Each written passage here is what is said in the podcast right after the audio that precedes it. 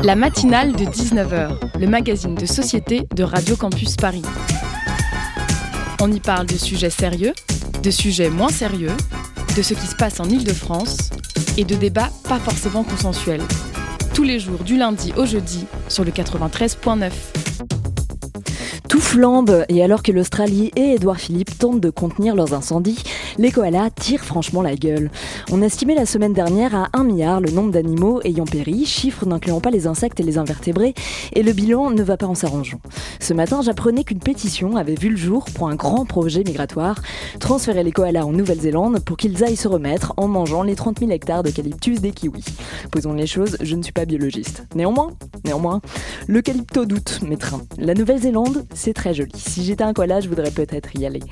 Mais on y a déjà fait quelques éco-boulettes. À l'origine, c'était une île sans mammifères, pleine de gros oiseaux endémiques qui installaient tranquillement leur gros nid partout par terre sans avoir peur des belettes. Et puis l'humain est venu, introduisant avec lui tout un tas d'animaux de mauvaise augure. Le premier arrivé, et qui donne raison à l'astrologie chinoise, c'est le rat le polynésien. Puis se succèdent l'hermine, le putois, le furet, la belette, d'autres rats, le phalange, le chat, le chien, le cerf pour arriver à 33 mammifères, 33 oiseaux, un lézard, trois grenouilles. En 1837, on introduit le possum pour commercialiser sa fourrure. Ils sont aujourd'hui 70 millions à ravager les habitats de tout le monde, les tentes des touristes et à se manger les pare-chocs de toutes les voitures de l'archipel. En 1859, Thomas Austin, un type qui met bien la chasse, introduit 12 coupes de lapin et vraisemblablement en rate au moins un, puisqu'ils sont aujourd'hui 600 millions à mâchonner des plantes en voie de disparition. Alors le déplacement des koalas, je sais pas si c'est une vraie bonne idée. Je peux néanmoins proposer quelques alternatives, comme l'introduction des cyclistes parisiens en Australie pour qu'ils donnent leur gourde, ou plus généralement le déplacement global de l'espèce humaine ailleurs, loin, très loin dans la galaxie, parce qu'en parlant de nuisibles, regardons-nous dans la glace.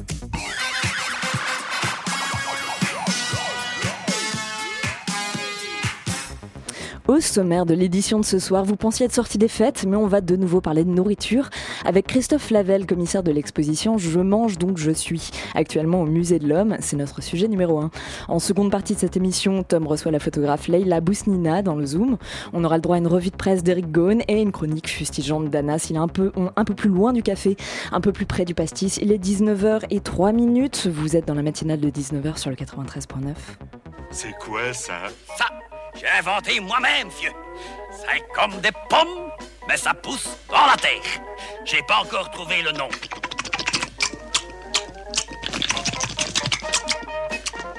Les oies. C'est bon parce que c'est gras. Le troupeau de moutons. Ça donne une fête de loup. L'omelette des titans avec huit douzaines de faits. Le banc de poissons. C'est pour une fois te reposer un peu. Le bœuf. Tu vas voir, ça fond dans la bouche. La vache. Un peu plus fade, mais plus délicat. Les veaux. Oui, hein, parce que séparer les familles, ça, il faut pas faire, hein. La montagne de caviar. Mais attention, hein. Gros grain, tu sais. On entendait à l'instant les douze travaux d'Astérix, l'épreuve du repas des titans dans laquelle le cuisinier est belge. Excellente mise en bouche pour parler de l'exposition Je mange donc je suis. Et pour mener cette interview avec moi ce soir, c'est Tiana. Bonsoir Tiana. Bonsoir Tiffaine et bonsoir Christophe et merci d'être avec nous pour cette première partie d'émission sous le signe de l'alimentation. Alors, euh, difficile de vous présenter en quelques mots car vous êtes biophysicien, enseignant dans, de nombreux établissements d'enseignement supérieur, mais aussi auteur et membre de nombreuses sociétés savantes, scientifiques et gastronomiques. Mais aujourd'hui, comme l'a dit Tiffaine, vous êtes là sous encore une autre casquette, puisque vous êtes le commissaire de l'exposition Je mange donc je suis, qui se tient au Musée de l'Homme depuis quelques semaines. Et dans cette exposition, on questionne notre relation d'humain à l'alimentation dans toutes ses dimensions, qu'elles soient culturelles, sociales, biologiques ou encore écologiques. Tout d'abord, racontez-nous comment a émergé cette idée d'exposition Je mange, donc je suis. Alors, euh, le sujet alimentaire est un sujet qui concerne tout le monde. Il se trouve qu'on aime bien quand même dans cet établissement qu'est le Musée de l'Homme, lui-même faisant partie du Muséum national d'histoire naturelle, on aime bien traiter des sujets de société.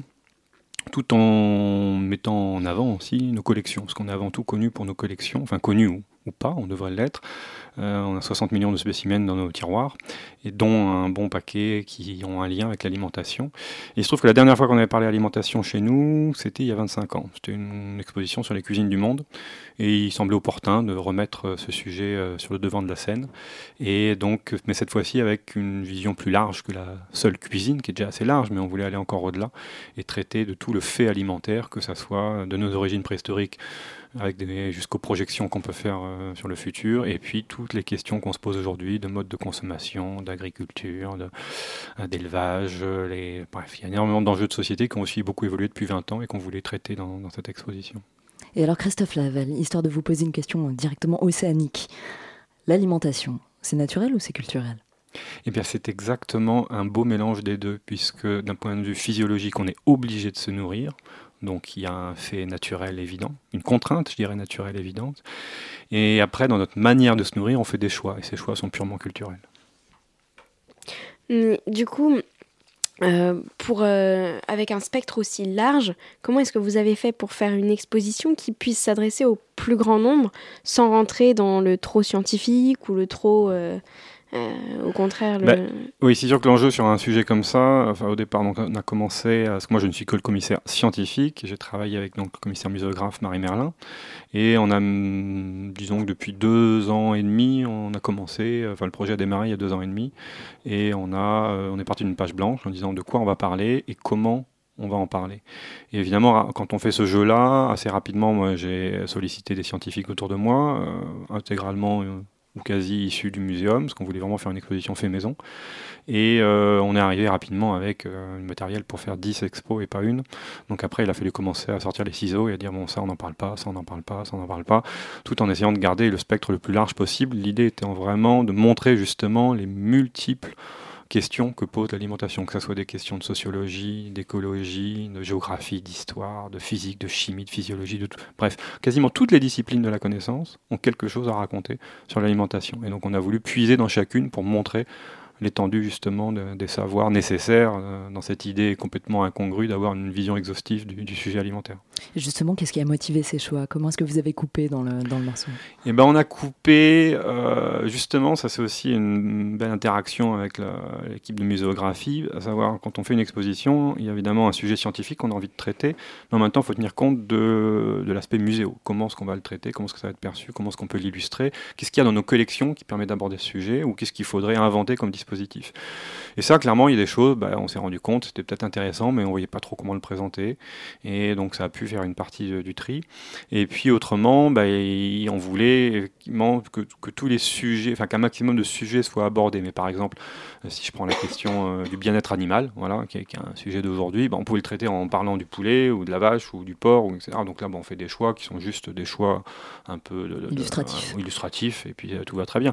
Mais après, il y a des sujets fondamentaux qu'on a, qu'on a dû mettre de côté, même sur lesquels on a travaillé assez longuement, et puis à la fin, on se rend compte que ça fait trop, c'est trop serré, d'un point de vue scénographique, ça va un peu noyer le, le visiteur. Par exemple, on avait un, tout un dispositif sur les algues, bon, bah, vraiment à la dernière minute, on l'a mis de côté parce que bon, ça, ça c'était intéressant, mais ça enfin, c'était compliqué à faire rentrer dans, dans la scénographie.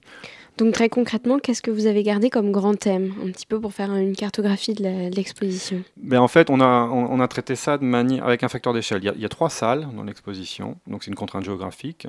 Et ces trois salles, on a décidé justement qu'elles aient une ambiance différente et du coup qu'elles traitent de trois échelles différentes. La première salle, c'est l'individu, c'est le corps, la nourriture, c'est vraiment notre relation à l'aliment. La deuxième salle, on change d'échelle, on passe à l'échelle des individus, donc des relations entre individus, donc des sociétés. C'est là qu'on aborde l'aspect culturel, donc les religions, les manières de table, l'art culinaire, tout ce qui est construction collective ou la gastrodiplomatie. Euh, et puis la dernière salle, on grossit encore euh, l'échelle puisqu'on arrive cette fois-ci euh, à la planète. Donc là, on est clairement dans les enjeux de production, que ce soit agriculture, élevage ou chasse-pêche-cueillette à l'ancienne. Et donc on a vraiment cette construction, ce facteur d'échelle qui permet traiter euh, incidemment au fur et à mesure du parcours divers sujets, qu'ils soient d'origine, euh, encore une fois, naturelle ou culturelle. Ce, ce, choix de, donc de commencer euh, par un aspect biologique, est-ce que est-ce que c'est quelque chose qui vous permettait d'illustrer vraiment un propos strictement biologique ou est-ce qu'il y a déjà une partie de, de, de, de l'incidence biologique qui a rapport au culturel dans l'alimentation? Eh bien, effectivement, en fait, cette incidence biologique, elle est présente dans le dernier dispositif de la salle qui nous emmène justement vers la salle culturelle.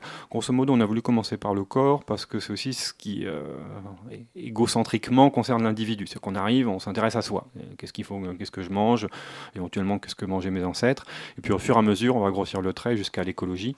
Euh, mais euh, dans, cette partie-là, on rentre vraiment, on veut que l'individu s'approprie ce thème je mange donc je suis. Et c'est vraiment cette salle qui est le je mange donc je suis. Et, mais maintenant, dans le dernier dispositif, effectivement, on met euh, l'individu face à des choix alimentaires. Euh, par exemple, l'insecte, euh, un choix qui fait beaucoup parler de lui. Bon, bah, il y a à peu près un tiers de la planète qui s'en régale tous les jours, et les deux autres tiers qui disent non mais c'est hors de question. Clairement, on est dans un affaire d'un choix culturel. Il n'y a aucune raison physiologique de manger ou pas manger des insectes, à part que ça apporte des protéines, justement. Donc on pourrait tous le faire, on ne le fait pas tous parce qu'il y a un choix culturel qui est mis en place et qui concerne l'individu, mais donc c'est un choix individuel, mais qui est clairement canalisé par l'environnement dans lequel on a grandi. Et si on prend les choses dans le sens inverse, quel rôle ou quelle influence joue le régime alimentaire dans une société? Eh bien, un régime alimentaire, c'est difficile à dire parce qu'en fait, le régime, il va clairement euh, dépendre de contraintes environnementales. C'est-à-dire que si je suis un Inuit ou si je suis un Pygmée, mon régime ne va pas être le même parce que je ne suis pas dans le même environnement. Donc, clairement, euh, alors, c'est peut-être plus vrai avant, j'allais dire de tout temps, l'homme a essayé d'optimiser euh, l'utilisation de son environnement à, des fins alimentaires, tout en s'ajoutant des contraintes justement qui peuvent être d'origine totalement arbitraire, hein, des contraintes religieuses, des contraintes qu'on s'impose, hein, qui ne sont pas imposées par l'environnement. Et euh, au-delà de, cette, euh, voilà, cette adéquation avec l'environnement, c'est clair que par-dessus se rajoute effectivement une couche d'habitudes qui peuvent se mettre en place et qui n'ont pas de raison d'être, mais enfin pas de raison d'être naturelle, mais qui émergent suite à des comportements collectifs qui peuvent être aussi un moyen de souder la société. C'est-à-dire aussi un moyen de distinguer une société par rapport à l'autre dans un même environnement. Moi, je suis la tribu euh, qui mange de l'écureuil et toi, tu ne manges pas d'écureuil, donc on n'est pas les mêmes. Et donc, on peut euh, éventuellement comme ça faire des catégories. Et euh, c'est clairement un acte de sociabilisation ou, d'opposition entre différentes sociétés. Dans l'exposition, on, voit que vous abordez aussi des, thématiques qui font un peu bah, polémique, comme on en parlait, euh, ce qui peut être du végétarisme, notamment le, euh, euh, j'ai noté le animal ou aliment. comment est-ce que vous avez fait pour parler de, de, ces thèmes-là qui peuvent être un peu, qui peuvent avoir un certain nombre de mythes et d'idées reçues? Et de rester euh, le plus sobre possible. Est-ce que vous avez essayé de déconstruire des mythes? Non, alors la, déconstruire des mythes, la question était plutôt du ton abordé et de l'absence de parti pris absolu, enfin, qui était l'objectif en tout cas qu'on s'est fixé. C'est-à-dire que ça reste une exposition scientifique. Ça veut dire quoi? Ça veut dire qu'on expose des faits, on n'expose pas des opinions et on n'a pas de parti pris. Euh, donc, et ça nous est d'ailleurs reproché par certains visiteurs qui disent qu'on est trop euh, indulgent euh, face à certains modes d'agriculture, qu'on expose sans critiquer, mais on n'est pas là pour critiquer, on est là pour exposer des faits. Et c'est ce qu'on a fait, dans, enfin ce qu'on a essayé de faire en tout cas, dans l'intégralité du dispositif, c'est vraiment de montrer des choses qui existent, les conséquences qu'elles ont, et après aux visiteurs d'avoir une attitude, enfin de décider de l'attitude à avoir face à, ce qu'on lui montre, mais on n'est pas là pour, euh, pour euh, donner de quelconque injonction sur quoi que ce soit. Il y a quand même une, une certaine dimension de bien manger ou pas du tout? Oui, mais bien manger, c'est tellement vaste, parce que bien manger, ça veut dire bien. Est-ce que déjà ça doit être bon de goût Parce que un médonique, euh, l'acte de manger, on se fait plaisir aussi en mangeant, donc faut que ça soit bon de goût, ça c'est très relatif, c'est très culturel et individuel. Ça doit être bon pour la santé si possible, mais alors sur la santé à court terme et à long terme, c'est-à-dire qu'on ne doit pas s'intoxiquer, ça c'est le court terme, et puis on ne doit pas développer de pathologies euh, type cancer et autres à long terme, donc c'est compliqué aussi de jouer sur les deux tableaux. Euh, maintenant, on nous dit qu'il faut que ça soit bon pour la planète. Enfin, la planète, c'est pas vraiment ça le problème, c'est plutôt bon pour l'humanité qui peuple la planète et qui aimerait bien pouvoir euh, avoir un mode d'alimentation durable qui permette euh, à ceux qui vont nous succéder d'avoir aussi une alimentation euh, la plus équilibrée possible. Et puis il faudrait que ça soit bon socialement aussi, il faut, faut avoir une juste rétribution pour les producteurs. Donc en fait on se rend compte qu'il y a des multiples facteurs qui ensemble sont compliqués à déjà juger de la pertinence des différents critères et puis à vraiment réussir à à faire coïncider tout ça. C'est pas évident. Donc le bien manger, c'est une question extrêmement complexe. C'est une question complexe et qui peut être assez politique aussi. Est-ce qu'au final, en, montant une exposition de ce, ce type, on peut être sujet à certaines formes de pression? Non, on peut pas être sujet. Enfin, on pourrait, mais on a la chance dans cet établissement qui est le Muséum national d'histoire naturelle d'avoir euh, un financement intégral de nos expositions. C'est-à-dire que l'exposition, quand le projet est voté, il est financé. Donc on fait ce qu'on veut, on raconte ce qu'on veut. Ce qui n'empêche pas après, effectivement, de solliciter un mécénat. Mais comme le nom l'indique, le mécénat, c'est euh, quelque chose qui vient après. Donc en l'occurrence, là, on n'a aucune honte à dire que c'est Intermarché qui est mécène exclusif de l'exposition, mais qui est arrivé après, bien entendu, la conception de l'exposition.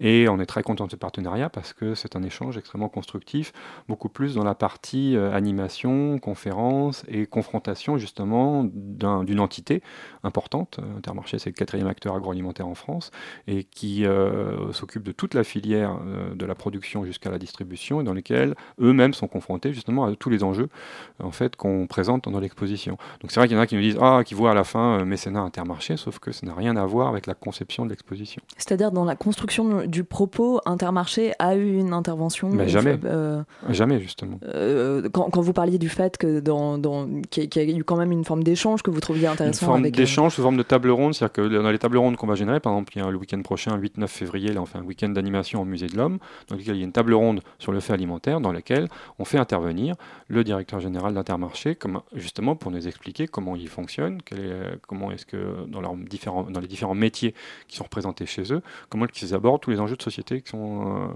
ceux de l'alimentation mmh. d'aujourd'hui. Donc dans ce cadre-là, euh, on fait venir d'ailleurs d'autres enfin, euh, intervenants du privé qui peuvent effectivement nous apporter beaucoup de choses sur, sur comment fonctionnent les différentes filières qui, qui nourrissent, qui nourrissent les gens. Mais ce qui est important, c'est que vraiment, c'est une exposition euh, qui a été clairement construite entièrement sur des bases, euh, les bases scientifiques et les plus neutres possibles. Christophe Ladel, merci. On se retrouve juste après une page musicale.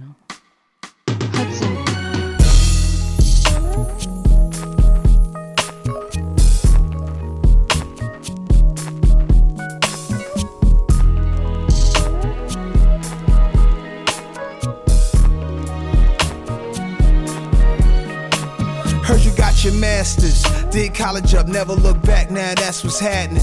And it's good to see you made it out the hood with a degree, a true man with passion. Now you can enter the so called white man society and go right past him. Looking in the Wall Street Journal for your face, but it's always absent. There we go, that's him, eating flan and ambrosia. Watch on his arm golden, laughing. Tried to get his attention, but it's flinching. Guess my Grammy clothes threw him off, so I mentioned. We were neighbors some time ago. He was kinda cold in this restaurant full of his kind and mo.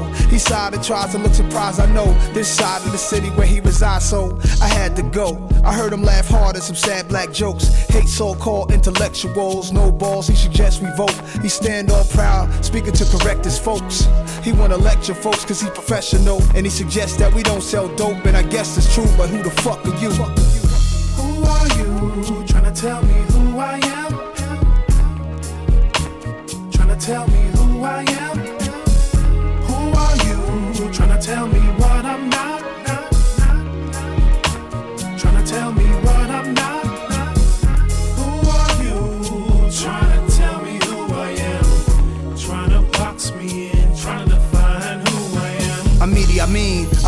Garvey, H. Rap Brown, I'm Muhammad Ali, I'm Reginald Lewis, George Washington Carver, I'm Nas with incredible music.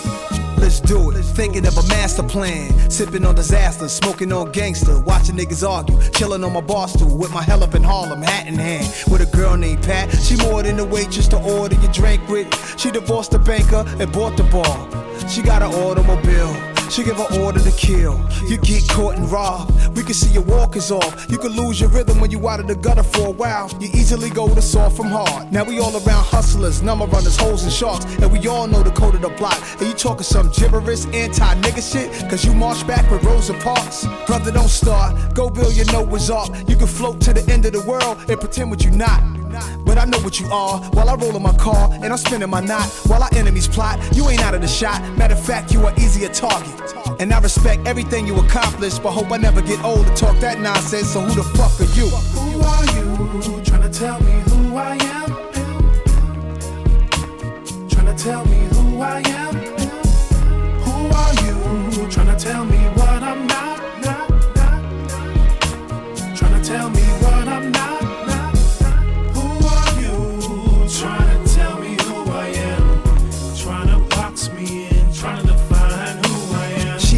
Zinga, Winnie Mandela, Ida be Wells, why can't you tell?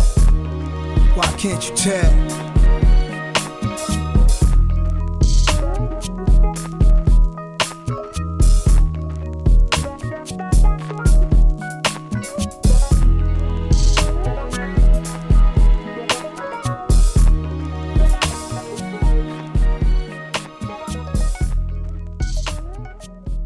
Entendez à l'instant Who Are You de Nas. Il est 19h21 sur Radio Campus Paris. La matinale de 19h sur Radio Campus Paris. Et nous sommes toujours en studio avec Christophe Lavelle, qui est commissaire de l'exposition Je mange donc je suis, actuellement au Musée de l'Homme. Je savais que j'allais bafouiller une fois sur le titre de cette exposition, qui est extrêmement dur à dire, en réalité. Euh, Christophe Lavelle, euh, il y a toute une partie de votre exposition qui est consacrée euh, euh, à la partie sociétale de l'alimentation. Qu'est-ce qu'on sait de l'histoire de l'alimentation?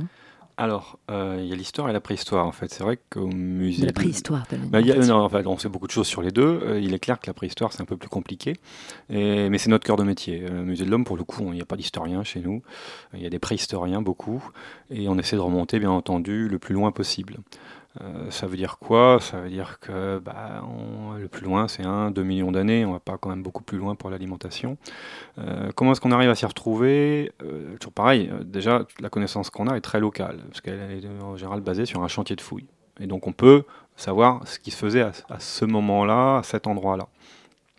On va retrouver quoi? On va retrouver éventuellement des outils, hein, des pointes de flèches, on dira ah, il y avait de la chasse, quelques harpons, si on est bord d'une mer qui existait ou qui existe encore, il y a forcément un peu de pêche, Euh, on va éventuellement retrouver des restes alimentaires, ça peut être un os brisé, on se dira ils ont sans doute mangé la moelle, Euh, ça peut être des résidus calcinés qu'on va analyser chimiquement pour savoir d'où ça venait, et puis des restes humains bien sûr. Donc dans les restes humains, on va retrouver des mâchoires éventuellement, enfin des squelettes entiers avec des mâchoires, Euh, on va pouvoir analyser la forme des dents, est-ce que c'était des grosses dents pour broyer des végétaux durs, ou est-ce que c'était des dents assez fines pour euh, déchiqueter de la viande, et puis encore plus finement, et ça va devenir plus récente, on va pouvoir vraiment faire une analyse euh, chimique euh, du tartre dentaire ou de l'émail dentaire, les deux, et dans laquelle on va vraiment aller puiser à l'échelle moléculaire le rapport de certains isotopes. Alors c'est un peu de la chimie complexe, mais euh, l'idée c'est que cette signature moléculaire, nous donne de bonnes indications, notamment par exemple sur les rapports entre quantité de matière animale, sur quantité de matière végétale qui était consommée.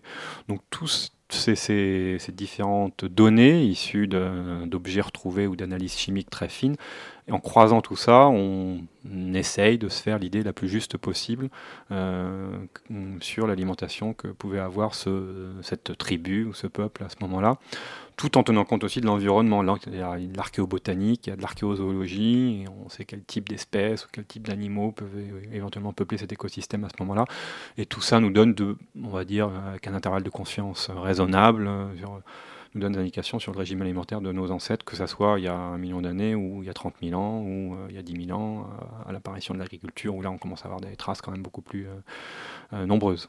Qu'est-ce qu'on sait de, de l'arrivée de la dimension rituelle ou culturelle de l'alimentation? Est-ce que ça, on arrive à le définir? Alors ça c'est beaucoup plus complexe parce que là du coup ça s'analyse pas d'un point de vue géochimique. C'est un rituel pour garder la trace d'un rituel. C'est tout ce qui est tout ce qui est culturel pour le coup c'est beaucoup plus complexe. On a des traces sur les rituels qui laissent des traces justement tout ce qui est artistique. On on peut évidemment euh, beaucoup travailler sur les peintures rupestres et voir le lien avec des scènes de chasse. Et donc effectivement là il y a des choses tangibles. Mais après sur le reste on est un peu dans le fantasme quand même. C'est qu'on a, un certain nombre de pièces de puzzle, mais euh, les pièces immatérielles, euh, comme leur nom l'indique, euh, ne nous sont pas parvenues. quoi. En parlant de fantasme, un terme très à la mode, à la mode l'alimentation paléo. Oui. Euh, qu'est-ce qu'on peut dire de ça? Est-ce qu'il existe vraiment une alimentation dite paléo et qu'est-ce que ce serait une alimentation paléo? Bah, le paléo, c'est vaste. hein. C'est euh, effectivement, euh, c'est quand même quelques centaines de milliers d'années, donc ça ne veut pas dire grand-chose. Déjà, l'alimentation a sacrément évolué au cours du paléo. Et puis, et puis, il y a eu des, enfin, les paléos, ça dépendait beaucoup. euh, si on, vivait au bord d'un lac, en haut d'une montagne, ou enfin, ces alimentations n'avaient rien à voir les unes avec les autres. Globalement, aujourd'hui, ce qu'on appelle une alimentation paléo, c'est celle qui correspond à jouer à l'homme préhistorique en se disant, mais j'ai aucun aliment transformé autour de moi, ni, pire que ça, d'aliments issus de l'élevage ou de l'agriculture, parce que ça n'existait pas au paléo, parce que c'est vraiment la transition néolithique qui a apporté l'élevage à l'agriculture. Donc en fait, on est censé, euh, si on veut jouer à l'alimentation paléolithique, il faut vraiment aller dans un endroit le plus sauvage possible et, se nourrir euh, comme Robinson. Euh, Est-ce que ça a un intérêt Euh, Alors, c'est rigolo. Euh, D'un point de vue nutritionnel, euh, non, aucun intérêt parce que, parce que la plupart des aliments sauvages, justement, sont très peu nutritifs. Et c'était quand même une sacrée galère à l'époque de réussir à trouver les calories dont on avait besoin. Euh, ils bouffaient un peu tout ce qui leur passait sous la main parce qu'il y a un moment, il fallait mâchouiller tout ce qu'on pouvait mâchouiller et, récupérer tous les petits animaux qu'on pouvait récupérer parce que ça apporte quand même des bonnes protéines. Bouffer des insectes s'il le fallait parce que ça apportait des tas de choses. Donc, c'est- pas forcément une alimentation qui était plus saine, hein. c'est juste qu'on n'avait pas trop le choix à l'époque. Aujourd'hui, on a quand même un choix alimentaire assez vaste. Et au-delà de ça, notre patrimoine génétique a sacrément évolué. C'est-à-dire combien même on serait dans la science-fiction et moi, là, je m'assierais à table et puis on me servirait sans effort ce que mangeaient euh, mes ancêtres il y a 100 000 ans, c'est pas dit du tout que ça corresponde à, mon patrimoine génétique d'aujourd'hui à mon métabolisme. Donc euh, le fait d'être euh, le cul posé sur une chaise la plupart du temps de nos journées fait qu'on n'a pas du tout non plus les mêmes besoins que le gars qui allait lui-même ramasser ses baies et essayer de choper son mammouth. Donc c'est clair que on peut pas, faut, faut comparer ce qui est comparable. Donc aujourd'hui, vouloir mettre en avant un régime paléo, encore une fois, c'est rigolo, mais ça, bon, ça va pas beaucoup plus loin que ça. Et pourtant, vous proposez quand même des recettes paléo euh, sur le site euh, du Musée de l'Homme. Justement, parce que c'est rigolo, en fait, c'est un partenariat avec Marmiton. Et on s'est dit, tiens, euh, en l'occurrence, on a proposé une madeleine pour l'instant. Alors, évidemment personne ne cuisinait de madeleine au paléo, hein, ou alors on n'est pas au courant.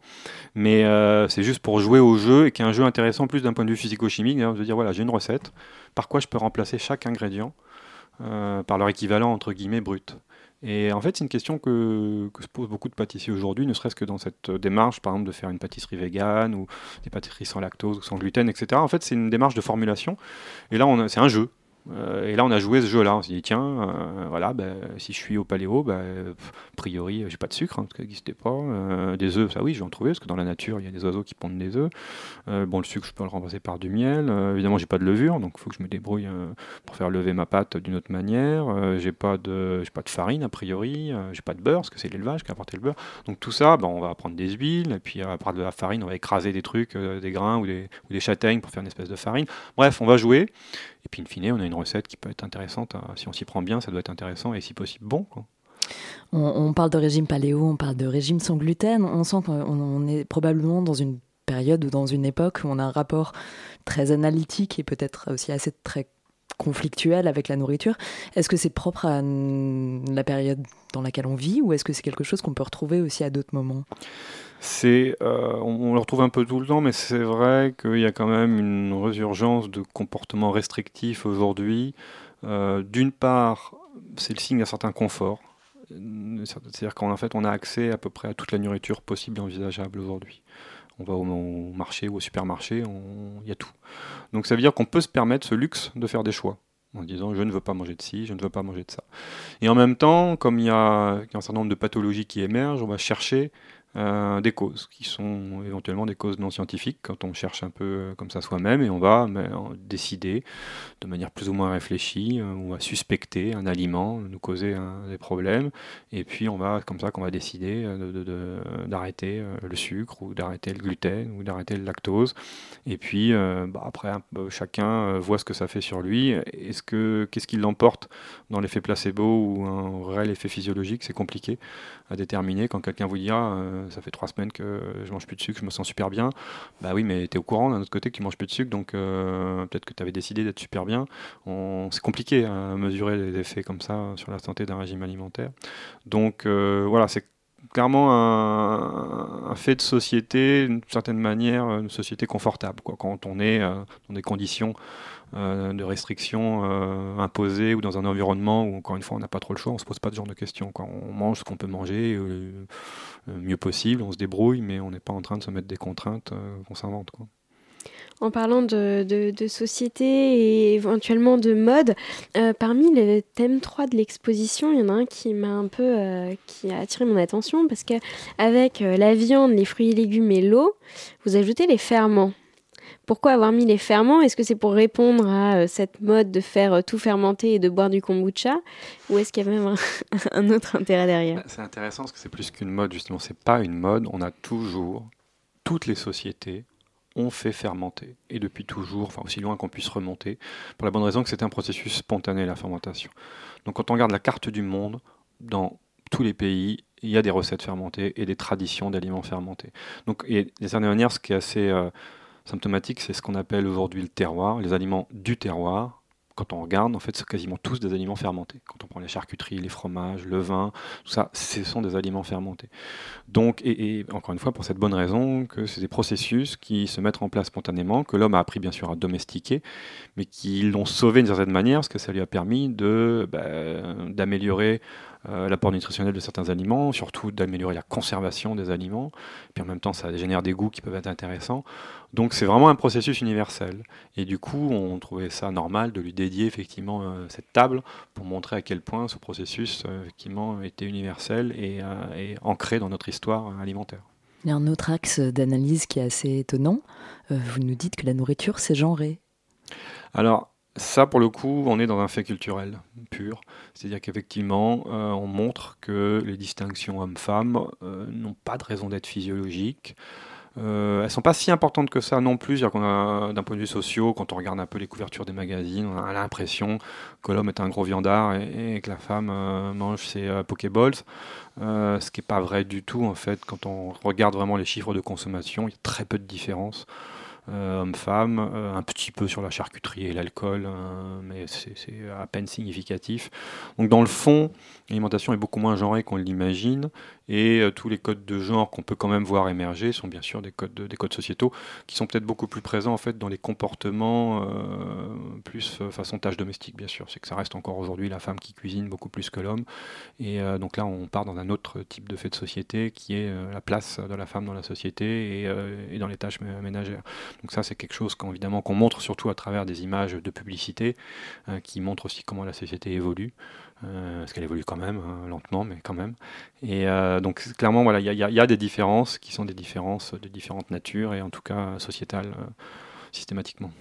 Christophe Lavelle, merci pour votre présence sur ce plateau ce soir et pour cette illustration euh, multidisciplinaire de euh, l'alimentation et de la nourriture. On Merci rappelle que l'exposition Je mange donc je suis se tient actuellement et jusqu'au 7 juin au Musée de l'Homme, tous les jours sauf le mardi. C'est gratuit pour les moins de 25 ans résidant dans l'Union Européenne et pour les moins de 3 ans de partout, à pied ou à vélo. Donc allez-y et pour notre part, on se retrouve après un peu de musique.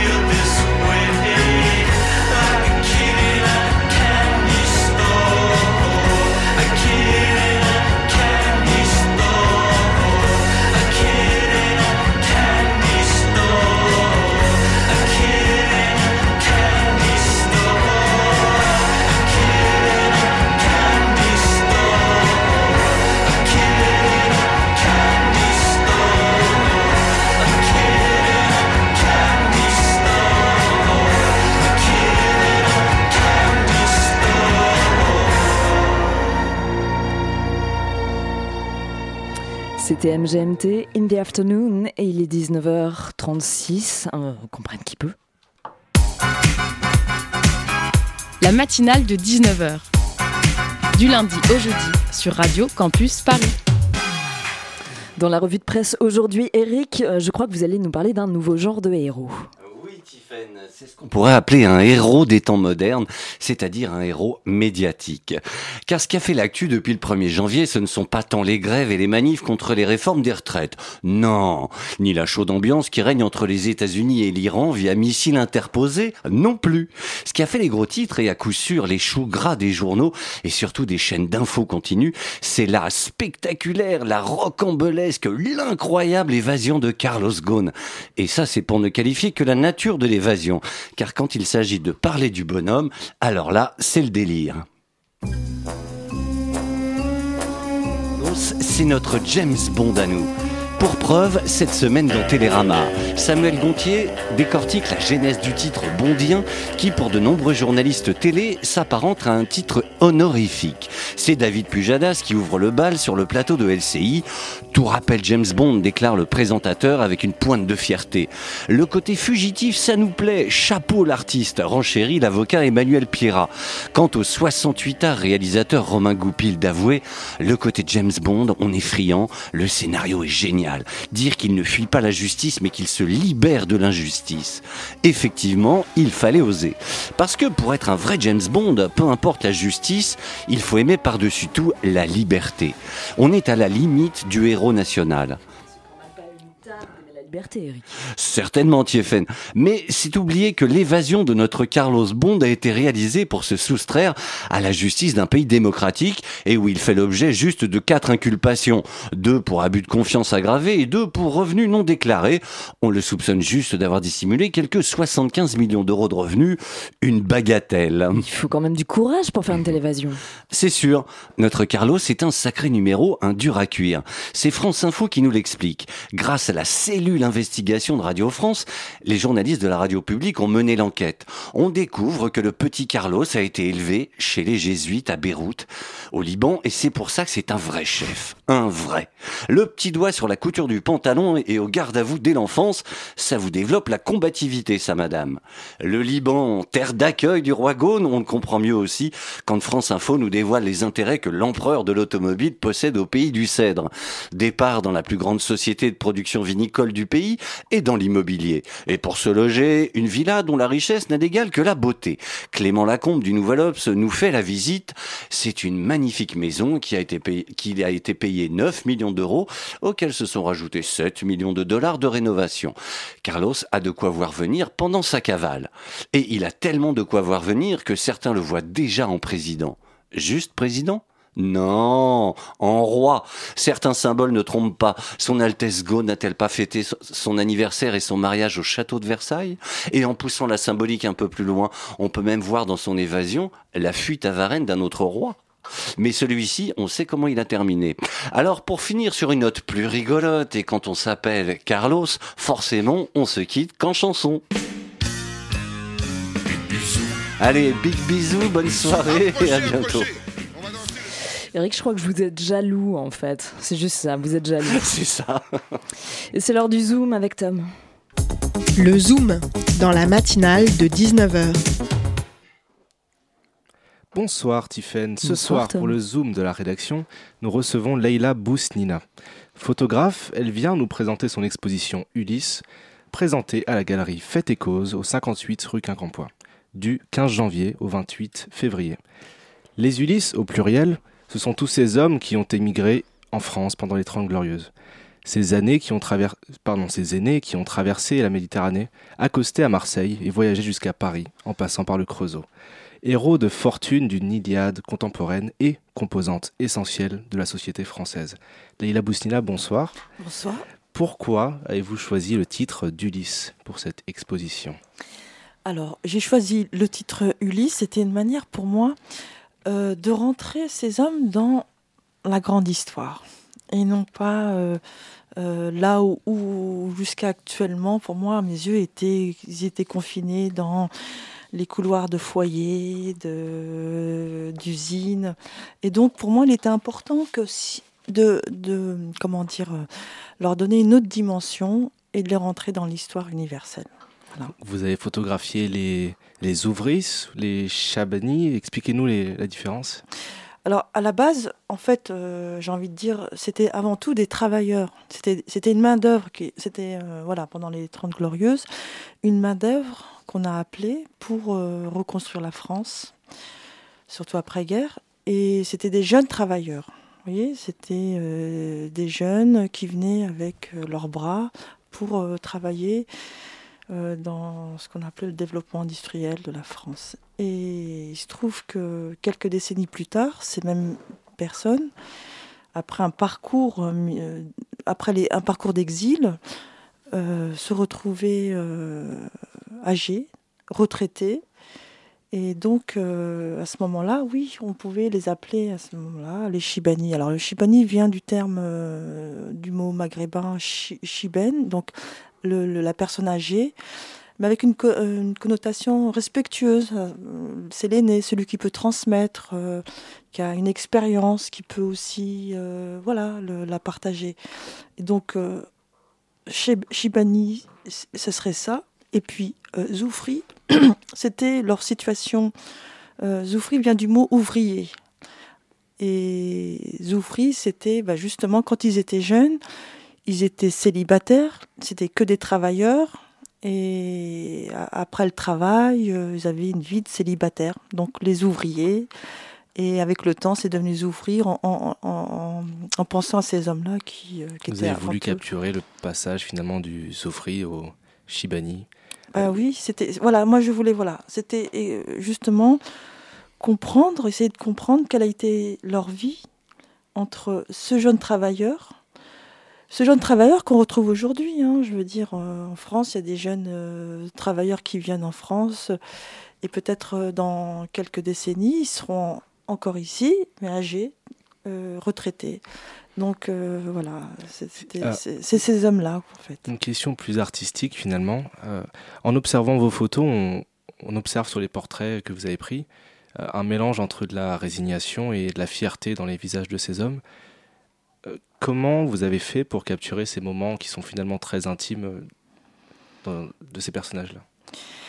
Bah, ça a été un, cheminement. C'est-à-dire déjà, il fallait euh, aller à la rencontre et trouver un, lien avec eux, euh, instaurer une confiance. Parce que d'une part, ils étaient...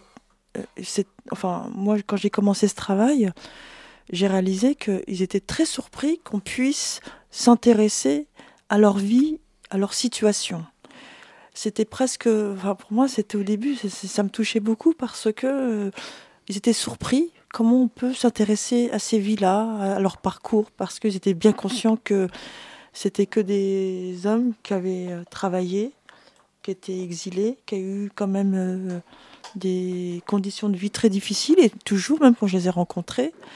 Et donc c'était ça la première surprise. Mais quand après, euh, moi-même issue de cette immigration, je leur montrais l'importance de, leur euh, histoire à mes yeux. Je leur disais, mais c'est très important qu'on sache comment vous avez vécu, où vous avez travaillé, euh, comment vous aussi vous regardez notre monde, la société.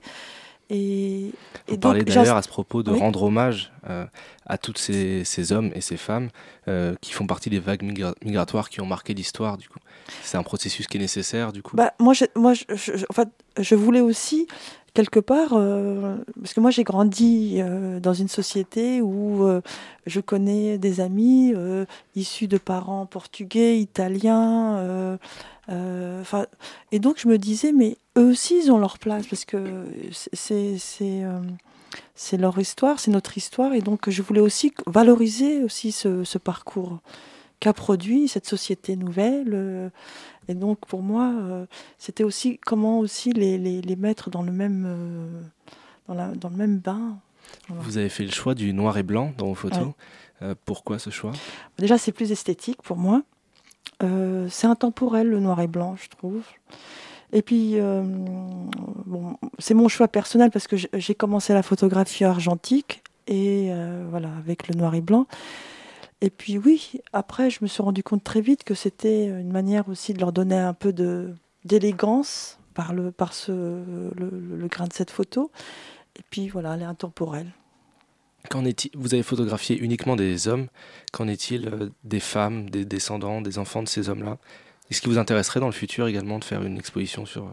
Bah, écoutez, euh, moi, je- en fait, quand j'ai commencé la photographie, j'ai commencé la, la photographie dans, dans les quartiers en banlieue. Donc, euh, effectivement, j'ai photographié euh, les gens qui vivent dans les quartiers populaires. Euh, et, et quelque part, je me disais, mais c'est quoi la source de cette histoire-là à- Comment sous notre, cette histoire-là? Et en fait, je me suis rendu compte que c'est à travers ces hommes, ces hommes-là, ces, ces travailleurs qu'on a fait venir en France. Certains ont, ont regroupé euh, leur famille pour faire des familles ici, euh, d'où euh, des enfants nés en France. Mais cette histoire-là, ceux qui sont restés tout seuls pour travailler, je trouvais qu'on n'avait pas vraiment grand-chose sur, euh, sur leur parcours de vie. Et qui est identique à tous les travailleurs euh, du monde entier, j'ai envie de dire. Est-ce que vous pensez qu'on peut parler de génération sacrifiée? Je ne sais pas si le mot est un peu fort. pour- Euh, oui, oui, on peut le dire parce que déjà, moi, je me suis rendu compte quand je suis allée dans, dans- à la rencontre, leurs conditions de vie, ah, retraités, hein, leurs conditions de vie. Euh, souvent, ils ont eu euh, des, euh, comment dire, des séquelles de leur travail qui étaient très pénibles quand même. Pas vraiment de reconnaissance, voyez. Souvent, même il y avait des fois des endroits ou dans des foyers ou dans des hôtels meublés où ils étaient complètement à l'abandon. Enfin, bon, eux, en même temps, ils demandaient rien, revendiquaient rien. Ils percevaient leur petite retraite, ils faisaient des allers-retours selon leurs conditions. Et donc, euh, ils n'avaient pas les moyens de se défendre ou de revendiquer quoi que ce soit. Et donc, euh, voilà, je trouvais que euh, oui, c'est une, génération sacrifiée, d'autant plus qu'elle n'était pas du tout. Voilà, on- reconna- il n'y avait pas de reconnaissance envers euh, ces hommes-là. Une reconnaissance que vous leur accordez du coup dans cette exposition. On vous remercie beaucoup, Leïla Bousnina. Merci à vous. Je vous rappelle que je rappelle à tous nos auditeurs que l'exposition euh, Ulysse se tient du 15 janvier au 29 février à la galerie Fête et Cause, au 58 rue Quincampoix. La matinale de 19h sur Radio Campus Paris. Je crois que c'est déjà l'heure de la chronique d'Anna. C'est quand je vois le script, j'ai l'impression qu'il y a marqué smartphone partout. Oui, oui, effectivement. Euh, merci Tiffen. Euh, le, smart- le smartphone. Le smartphone, cet outil quotidien devenu indispensable, ne prendrait-il pas une place trop importante dans la vie de chacun et chacune d'entre nous, au détriment du reste? Ce bijou technologique qui facilite nos appels, nos transactions, nos discussions, parfois en temps réel et en visioconférence depuis les, les plaines du Sichuan, avec mamie restée dans la Drôme, ou encore nos commandes parfois aberrantes comme un plateau de sushi à 2h du matin, ce dernier qui nous permet en deux clics et un swipe de calmer nos fringales originales et instagrammables, mais qui fait grimper la note. Alors, je ne te permets pas d'une part de juger le sushi à 2h du matin, mais quelle note? Bah, celle du taux de sel dans les 10 sushis ou leur sauce soja, celle de la facture carbone, mais aussi celle du livreur qui nous les a apportés à une heure où nous étions supposés dormir ou à minima être en digestion. Qu'importe, tant qu'on contribue à l'économie, à la croissance de notre pays et de cette start-up UP. Qu'importe que car d'une certaine façon, on contribue aussi à la relance du marché de l'emploi en berne depuis la précédente crise, conséquence d'une autre précédente crise. Peut-on vraiment blâmer cette start-up? Start-up, euh, pas trop, non. Cette start-up, elle permet quand même, à un moment où le chômage se veut structurel et non plus conjoncturel, de faire que ce jeune immigré pakistanais travaille sous le statut d'auto-entrepreneur, parce qu'évidemment, les acquis sociaux, c'est SO 68, statut qu'il cumule en plus de son emploi à temps partiel habituel, prêt à tout pour grappiller quelques euros en plus afin de pouvoir payer son loyer. Et s'il a de la chance, avec le pourboire, le pourboire, excusez-moi, de se payer un Minute Maid tropical. Cette même boisson étant le petit plaisir coupable de notre assimilé clando. Merci Coca. Bon, qu'est-ce qui lui arrive à notre euh, assimilé clando Une fois arrivé à destination, il devra donc contacter Marie, 23 ans, dernière année de droit social à la Sorbonne et prête à lutter pour toutes les causes qui lui semblent justes. Elle, héritière de l'âme en feu de son père, lecteur assidu des couvertures de Charlie Hebdo, ou encore fan inconditionnel des dessins obscènes d'Arakiri. Il avait été présent dans la foule lors d'un certain concert, scandant Touche pas à mon pote pour défendre la légitimité à rester sur le territoire de ses potes beurre mais pas trop chocolat. Alors que notre motard nocturne finissait de siroter son Minute Maid tropical et euh, jouissant d'une certaine finesse d'esprit, il avait anticipé en fait la générosité de Marie. En effet, dans la vie, certains signes ne trompent pas. Ceux-ci étaient plus ou moins annonciateurs. La description de Marie, sa tête joviale sur son profil, le quartier où régnait la mixité sociale, qu'on pouvait lire sur un mur qui criait en rouge Je suis sourd, même si la rue, elle, où elle habitait, excusez-moi, semblait quant à elle euh, résidentielle. Donc il finissait son nectar et sortit de son bidule afin de contacter sa princesse en détresse. Le bijou technologique sonna. J'arrive, je descends. Elle mit en pause Netflix où elle regardait euh, How, How to Get Away with Murder. Désolé pour l'accent anglais. Euh, on pardonne, on pardonne. C'est pas la série sur les avocats qui commettent un meurtre? Oui, celle-là même. On n'est pas un paradoxe près. Et puis, sait-on jamais si un jour Marie décidait de passer euh, son barreau, qu'elle devenait avocate et que malencontreusement elle se retrouvait à poignarder cette de Julie, son ex-meilleure amie qui lui avait volé son petit ami le mois dernier? Bon, on s'éloigne du sujet. hein. Ouais, pardonnez-moi. Arrivée en bas, elle lui ouvre la porte, la bougresse était belle comme un cœur. Le Sherlock Holmes d'Islamabad avait déjà attendu depuis déjà 15 minutes, mais à sa vue, il fut attendri. Il avait à peine remarqué l'iPhone 10 dans sa main, faisant passer son Wiko pour un vulgaire gadget, qu'elle le coupa dans ses pensées. Je suis désolé, j'avais plus assez, je sais, c'était 15,90€, mais j'ai que 15 euros. Il me manque 90 centimes. Ça vous embête pas, j'espère. Je suis vraiment désolé, j'ai mal fait mes comptes. Je vous les rendrai la prochaine fois. Et je vous mettrai 5 étoiles, c'est promis. Il fait la moue, fait preuve de sang-froid en ces périodes où une claque décochée un peu trop instinctivement lui aurait coûté beaucoup trop. Beaucoup, beaucoup trop. Devenant un bouc émissaire de toute la supercherie politico-médiatique, une victime de plus de ces tartifs, ces tartuffes qui se targuent d'être des défenseurs des droits de l'homme ou ici de la femme. Il se résigne, acquiesce et feint un léger sourire. Oui, il était heureux de cette fée enflée. La nuit était encore longue et d'autres oiseaux de nuit seraient eux aussi affamés. C'était sûr, on n'était que jeudi. Un jeudi comme les autres, en somme. Au final, je me pose des questions. Comment a-t-on pu arriver à ce stade? Comment a-t-on pu en arriver à ce stade? Est-ce que c'était, euh, est-ce que c'est cet appareil addictif qui nous a transformés? Ou alors s'agirait-il d'une arme à double tranchant? En plus de ne plus savoir qui contrôle qui, nous cacherait-il son potentiel pervers face à un être humain faible? Cet objet de convoitise se permettrait-il ce que l'être humain pourrait lui envier, à savoir la possibilité de jouir d'une liberté pleine et assumée? Vous l'auriez compris, en ce début de soirée légèrement pluvieuse, je m'interroge. Merci Anas pour cette chronique. C'est vrai qu'on a envie des fois de manger paléo et d'arrêter les smartphones. On arrive à la fin de cette émission. On remercie nos invités, bien évidemment Tiana à la cointe, Eric pour la revue de presse, même s'il est jaloux de Carlos, Anas pour la chronique, Margot pour la réalisation, Lou pour la, pour la coordination. Tout de suite, un format court après les études et à 20h, retrouvez pièces détachées. On retrouve la matinale demain pour traiter de l'affaire Maznef. Restez bien sur le 93.9, Radio Campus, Paris.